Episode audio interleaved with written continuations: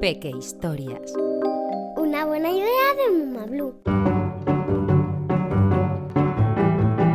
No vienen los reyes.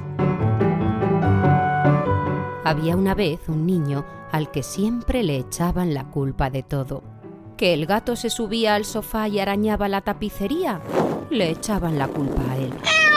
Que la corriente tiraba un jarrón y lo rompía, le echaban a él la culpa. Que desaparecía misteriosamente un pastel de chocolate, la culpa para él.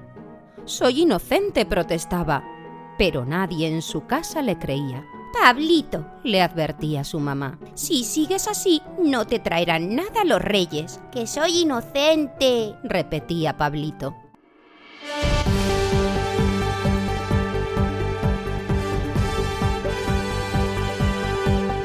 Interrumpimos la emisión para darles una noticia de última hora. Según han informado en un comunicado sus majestades los Reyes Magos de Oriente, el rey Melchor no podrá participar este año en la entrega de regalos porque uno de sus pajes, con los que mantiene un contacto estrecho, ha dado positivo en coronavirus. El paje se encuentra bien y aunque Melchor no presenta síntomas, debe guardar la cuarentena. Nos lo explica el ministro de la Navidad, Armando Belénes. Del Times, señor ministro, del Times, ¿qué tal está el rey Melchor? Lamento comunicar que el rey Melchor deberá guardar cuarentena durante 10 días, ¿eh? 10 días. Esto nos coloca en el día 7 de enero. Como es lógico, la noche del 5 no podrá estar repartiendo regalos. Ministro, ¿qué mensaje le da a los niños? Estamos convencidos de que la ciudadanía lo comprenderá, dado que se trata de recomendaciones del Ministerio de Sanidad y de sus consejeros allegados. Con estas palabras, el ministro Belénes ha confirmado que Melchor no podrá asistir este año a la entrega de los regalos de la Noche de Reyes. Para evitar que los niños se queden sin parte de sus regalos, desde el Gobierno han propuesto que sea Papá Noel quien ocupe su puesto.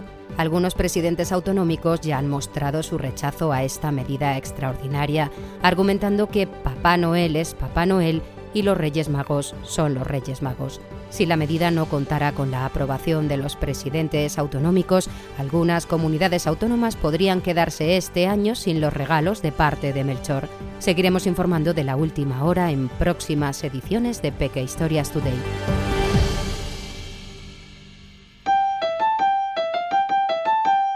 Y efectivamente Pablito era inocente. Tan inocente era que todo se lo creía. No se daba cuenta de que era 28 de diciembre, el Día de los Santos Inocentes. ¿Has picado bacalao? Te gustará saber que... Cada 28 de diciembre se celebra el Día de los Santos Inocentes, un día en el que, según manda la tradición, se gastan y se reciben bromas que no son desagradables y que se conocen con el nombre de inocentadas. En este día, los niños disfrutan junto a sus familias gastando bromas divertidas. A las personas que son víctimas de una inocentada se les cuelga en la espalda sin que se den cuenta un monigote o muñeco de papel que se llama maza, en referencia a unos espíritus traviesos parecidos a los duendes que hacia final de año rondan por todas partes burlándose de la gente inocente.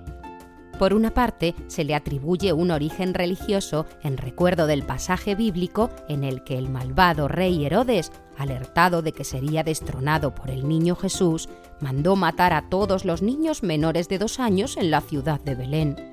La explicación de que un acontecimiento tan cruel se conmemore con una fiesta tan divertida parece estar en las diferentes tretas y argucias que utilizaron los padres de los niños de Belén para engañar a los soldados enviados por Herodes y salvar a sus hijos de la muerte.